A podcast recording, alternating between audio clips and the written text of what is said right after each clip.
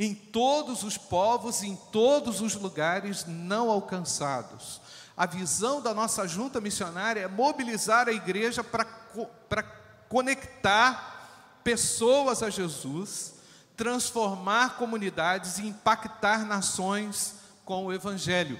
E aí os valores da, da nossa junta missionária é dependência de Deus, integridade, unidade, compaixão, contemporaneidade e os desafios são gigantes: sociais, culturais, linguísticos, financeiros, vocacionais, que para mim é um ponto chave esse e primordial, o desafio vocacional do indivíduo sair da sua acomodação, né? desafio geográfico, desafio técnico hoje com relação à internet e tudo mais. Eu mandei um áudio aí na quinta-feira para os irmãos, pelo WhatsApp, se você acessou lá, você ouviu a mensagem do pastor Fábio, que está lá na Itália, né?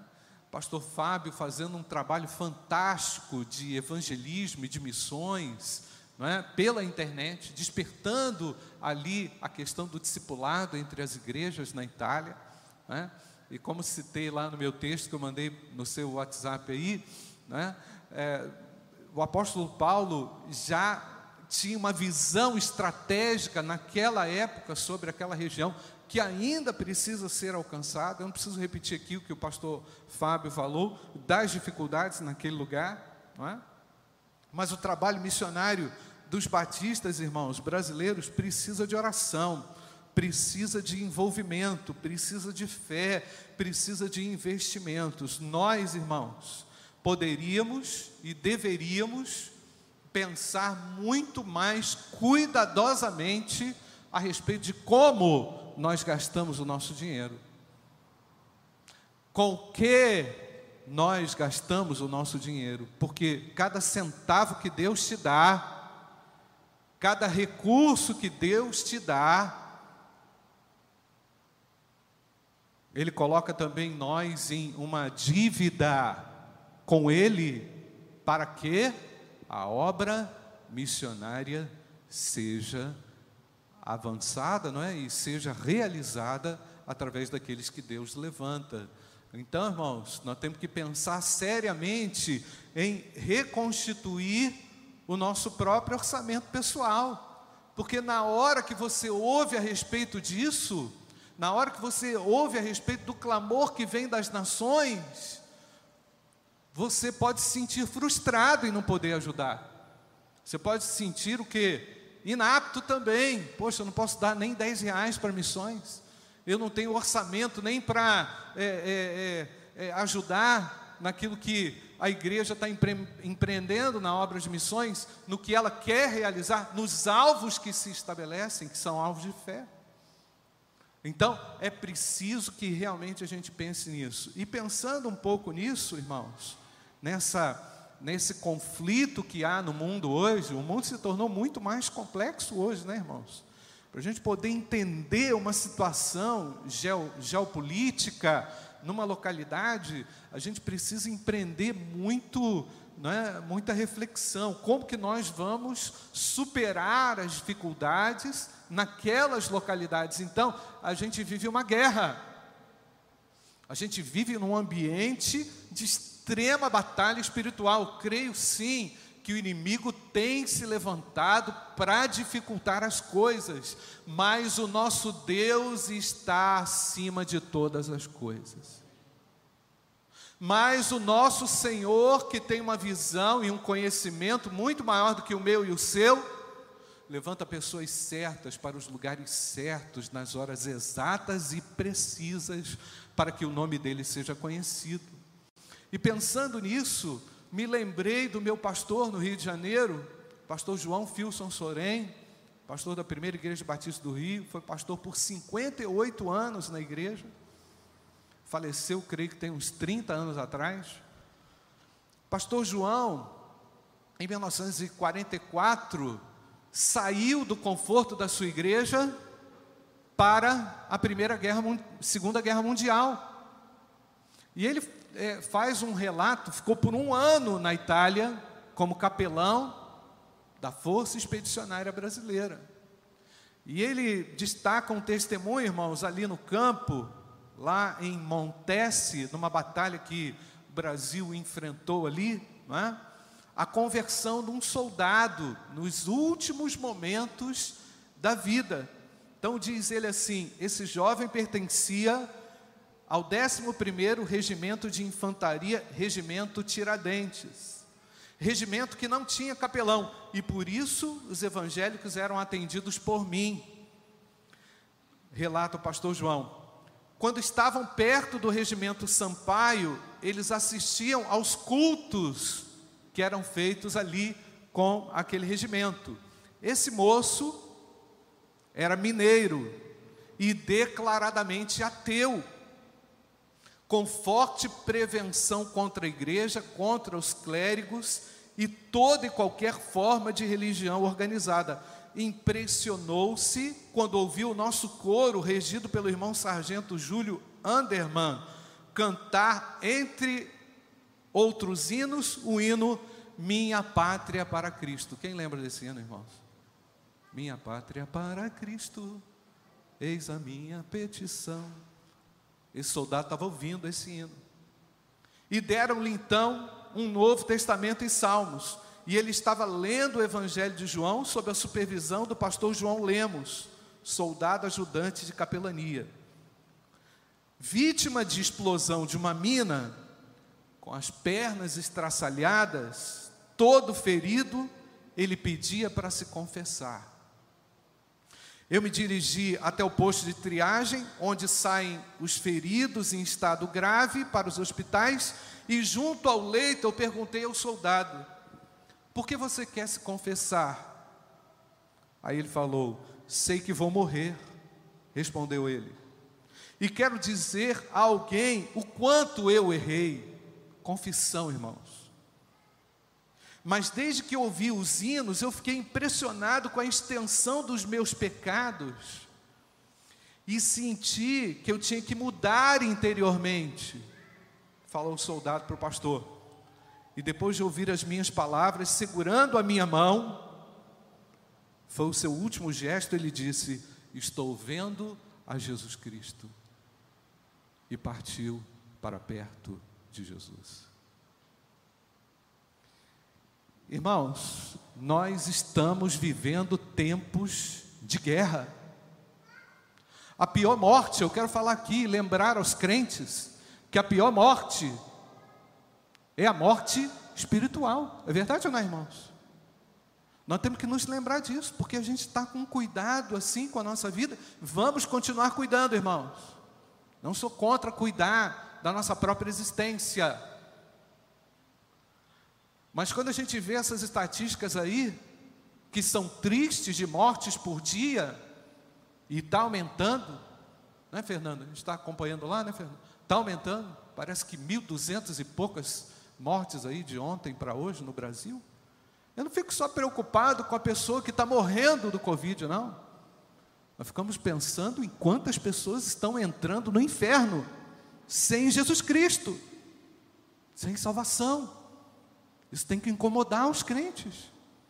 Isso tem que nos tirar realmente do nosso conforto. E nós temos que nos lembrar, irmãos, que quem não estiver vivendo o poder transformador, que já foi citado aqui, como dizia o pastor Fernando José, meu amigo, pastor lá da primeira igreja Batista de Ipanema, vai levar chumbo na asa.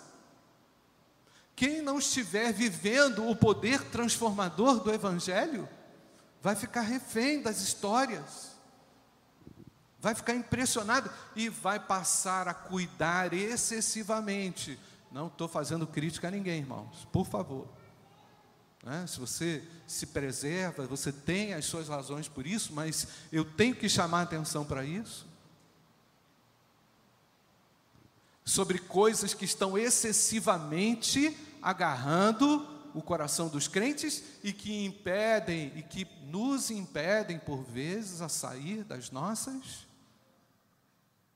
acomodações. E nós temos que nos movimentar na direção daquele que está destruído, daquele que está totalmente acabado, daquele que está totalmente debilitado.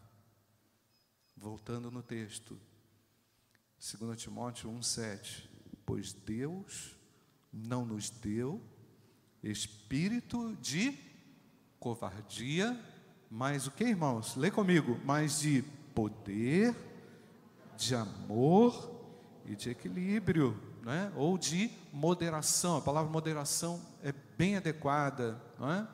Vamos de novo, irmãos, porque Deus não nos deu espírito de covardia, mas de poder, de amor e de moderação. O apóstolo Paulo, irmãos, escrevendo a Timóteo, o contexto do capítulo 2 é um contexto de dom espiritual, de aptidão para o trabalho, aptidão para o exercício da vocação ministerial. Todos nós fomos chamados para a ação ministerial. Quando não estamos em ação ministerial, nós nos incomodamos muito e o próprio Espírito Santo nos incomoda muito, porque nós sentimos no fundo do nosso ser que precisamos agir em consonância com o dom que Deus nos deu. Isso é muito sério, irmãos. Quando nós nos tornamos é, é, incapazes de compreender a ação de Deus movimentando a cada um através dos nossos dons, quando nós não conseguimos ver isso, nós nos tornamos reféns de alguma situação, e normalmente a situação que nos torna refém é o medo, é a covardia. Pensa bem, irmãos, como que o diabo tem usado o medo hoje. Como que o inimigo das nossas almas tem usado esse sentimento ou essa emoção, não sei definir direito, para nos travar. E o apóstolo Paulo, muito preocupado, irmãos, com a continuidade do seu ministério, vai falar ao jovem Timóteo: Meu filho, presta atenção, nada iniba aquilo que Deus colocou em você. Amém ou não, igreja? A gente tem que lembrar disso. Quando a gente fala do desafio gigantesco que nós temos hoje sobre a terra, a alcançar vidas para Jesus, eu tenho que pensar, sobretudo, no dom que Deus me deu. Deus não nos chamou para programas, Deus nos chamou para a realização de uma obra extraordinária, irmão que é muito mais extraordinário do que qualquer coisa que a gente possa produzir. Deus nos chamou para salvar vidas, vidas destruídas pelo pecado, vidas arruinadas pelo câncer do pecado. E eu gostei muito do que o pastor Fábio falou, irmãos, uma linguagem bem clara. Nós estamos aqui na Itália, saqueando o inferno. Deus vocacionou a cada um de nós para sermos essas pessoas que iremos aqui anunciar os testemunhos da ação dele. Então, o contexto do apóstolo Paulo aqui no segundo capítulo é um contexto onde ah, ele, ele procura equilibrar o, o jovem Timóteo para que ele não se espante com as circunstâncias, com as situações. Então, há um poder no Espírito Santo, o apóstolo Paulo entendia muito bem isso. Há um poder no Espírito Santo de Deus que nos purifica, que tira de nós a poluição, o medo, a covardia. Irmãos, e, e, e ninguém está aqui senão por outra motivação, porque o Senhor tem tirado de nós todo o impedimento, até mesmo para estar aqui. E o Senhor tem nos dado motivações pelo poder do Espírito Santo para nos purificarmos a cada dia. E de acordo com a série de bombardeios que nós estamos vendo por aí na sociedade, e de acordo com uma série de ações do mal que temos percebido pelo mundo, mais do que nunca a igreja precisa do poder do Espírito Santo que purifica, que elimina toda a resistência que por vezes está dentro da gente. Está fora da gente, não. Está dentro da gente. Que nos impede de nos dirigirmos para, aquele que, para aqueles que estão destruídos. O irmão lembra bem? O irmão lembra bem? Você lembra bem do que, que Jesus fazia? Jesus olhava no olho dos destruídos e nós estamos aqui também dispostos a fazer isso. Amém ou não, queridos? Jesus olhava e perguntava: Que queres que te faça? O que você quer que eu te faça? Nós temos que ser esses porta-vozes, irmãos, nesse mundo destruído. Nós temos que ser essa boca profética do Senhor. O que você quer que Jesus faça, Ele vai fazer porque Ele é Deus. Amém ou não, igreja? Cadê a autoridade do povo de Deus? Cadê a ousadia do povo de Deus? Não é ousadia para ser irresponsável, não. Vem me, vem me chamar de irresponsável, não é ousadia para fazer o que é certo aos olhos de Deus, amém ou não, igreja? Não é ousadia para ir contra a política de A, de B ou de C, não, não é isso não, para afrontar político, não é isso não que eu estou falando, é ousadia para agir de acordo com o poder de Deus. Nós vamos ver isso de uma forma muito mais intensa. Então, o apóstolo Paulo, ele está falando que a covardia tem origem nesse medo das consequências de uma vida cheia do Espírito Santo. Uma vida cheia do Espírito Santo é dirigida pelo próprio Espírito Santo. Ah, pastor, mas eu vou ser rejeitado, eu vou ser criticado. Meu querido, a ousadia de Deus te dá autoridade para vencer essa resistência do inferno, essa crítica do inferno contra a igreja que se levanta cada vez mais forte, irmãos. E às vezes fogo amigo dentro da própria igreja. E às vezes aqui dentro.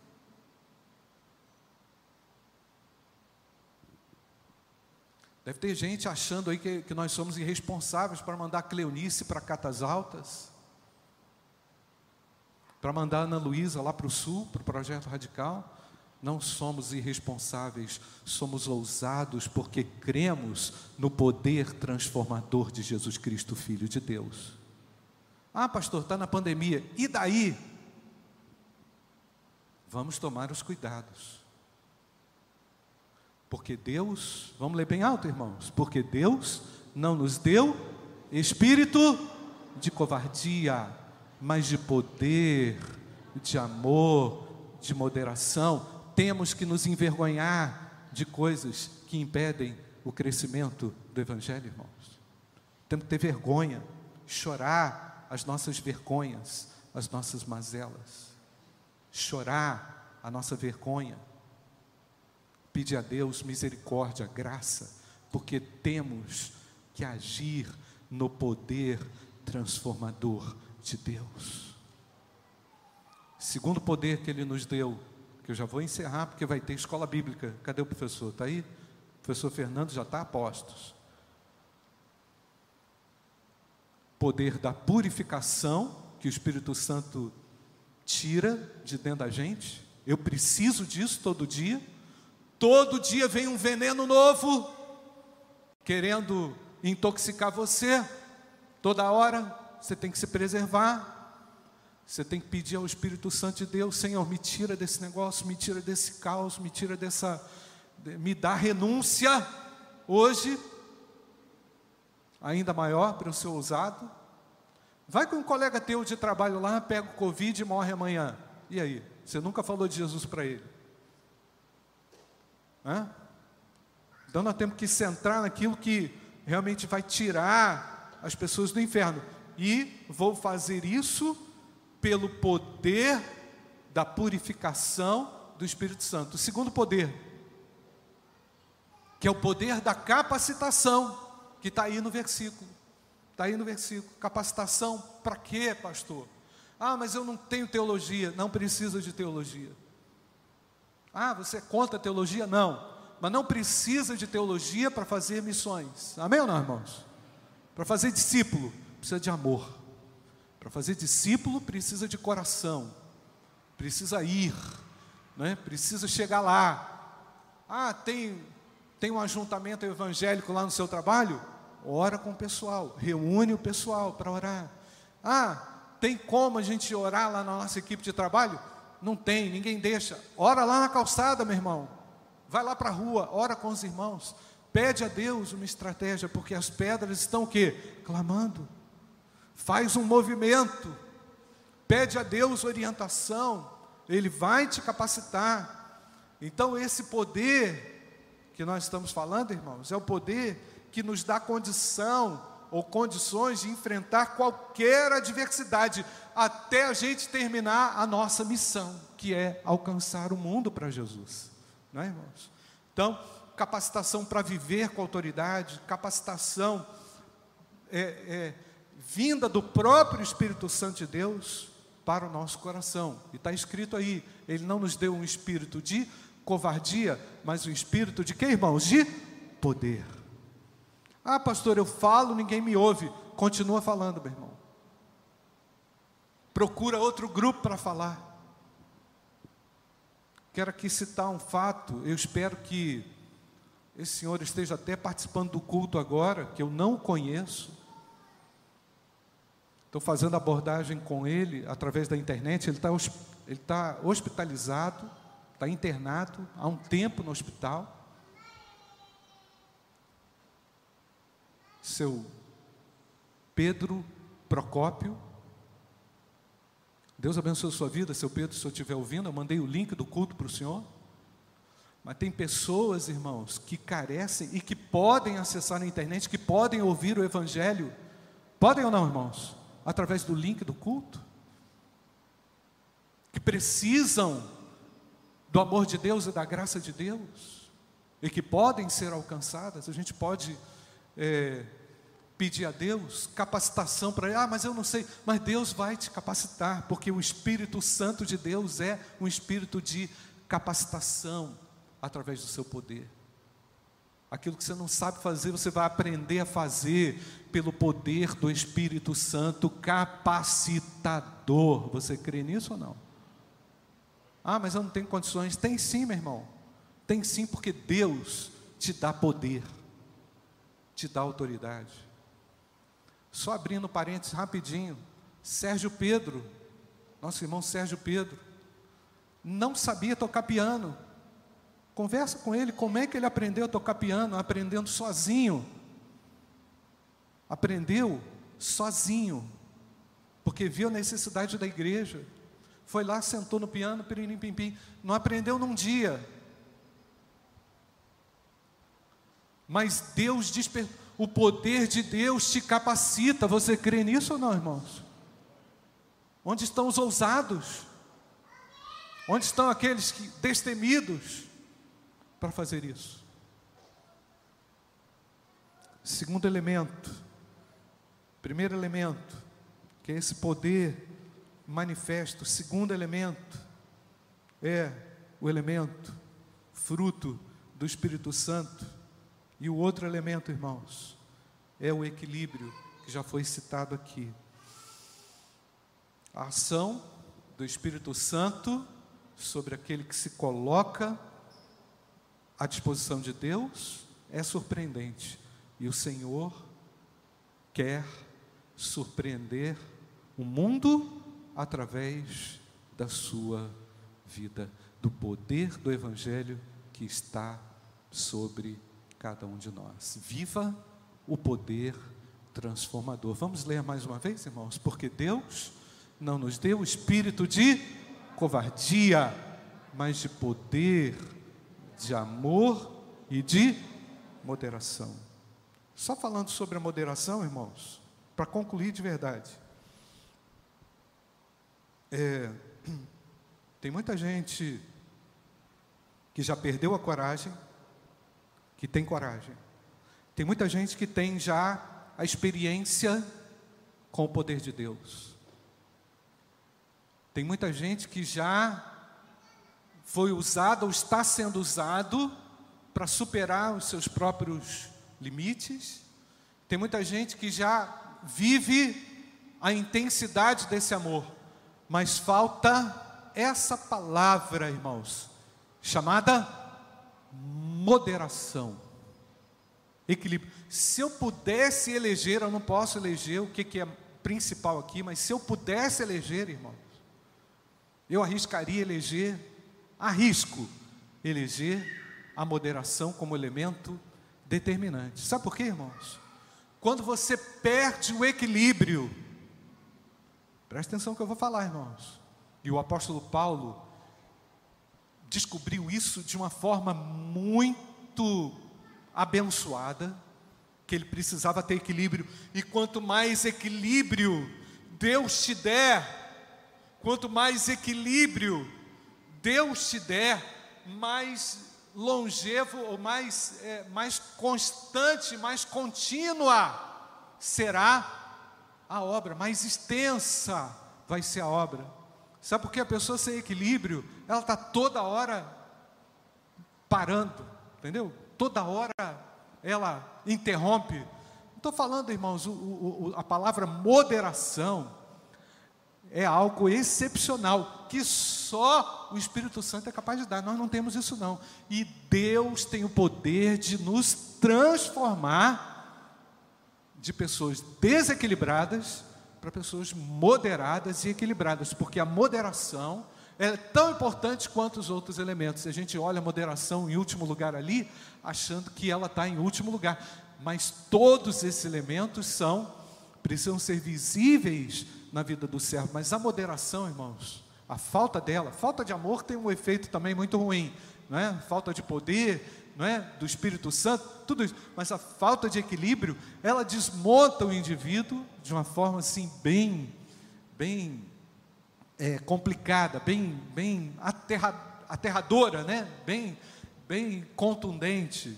Então, é, nós não vamos estender mais muito aqui, mas eu vou repetir aquilo que eu falei. Se Deus está chamando você para uma obra, pode se colocar na brecha, pode me procurar, porque você vai ter apoio e nós vamos mandar você e nós vamos apoiar você. E Deus é aquele que vocaciona, vai também abençoar você. Para mim, pastor José, mais importante que levantar 15 mil reais, que nós vamos levantar em nome de Jesus para a campanha, mais importante na campanha é despertar vidas para a obra de missões. E o celeiro é a igreja. Nós vamos orar. Feche seus olhos. Nós vamos orar. Bendito Deus, eu sei que o teu poder nos transforma. Eu sei que a tua palavra nos faz lembrar de tantas coisas que são essenciais para o desenvolvimento da obra missionária. E eu quero te agradecer, Pai, por, por esses dois mil missionários da nossa junta de missões que estão espalhadas nesses 85 países, Senhor, enfrentando tantas situações que nós não sabemos mas que o Senhor tenha compaixão, graça e misericórdia. Ajuda a nossa igreja a cumprir com o seu papel de identificar, levantar, preparar obreiros para a tua seara, Senhor. Ajuda a Igreja Batista do Bom Retiro levantar recursos dignos para o sustento desses que já foram vocacionados que estão lá no campo, Senhor. Ó Pai, temos variação cambial, temos limitações financeiras, mas nós temos agora um coração derramado na tua presença, Senhor. E é por isso que nós acreditamos que o Senhor vai nos surpreender e surpreender os povos com a mensagem transformadora do Evangelho. Vem usar a cada um de nós, Pai. O mundo clama e nós estamos aqui nos oferecendo ao Senhor como resposta do Senhor para esse tempo, para esse mundo, Senhor. E queremos, em nome de Jesus, ousadamente, responsavelmente, fazer a tua obra. Em nome de Jesus. Amém.